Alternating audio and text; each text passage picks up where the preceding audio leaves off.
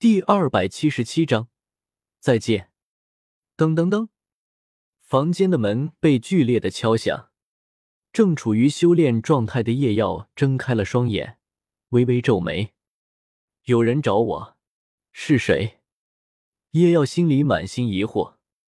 按理来说，他这个身份是全新的身份，根本没有出现在人前，应该不会有人找上门才对啊。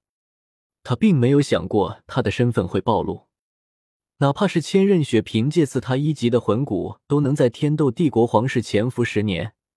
如果他拿着这拥有完美技能的魂骨还能暴露，那他已经可以抹脖子了。来自小说群五八零一一七九五八。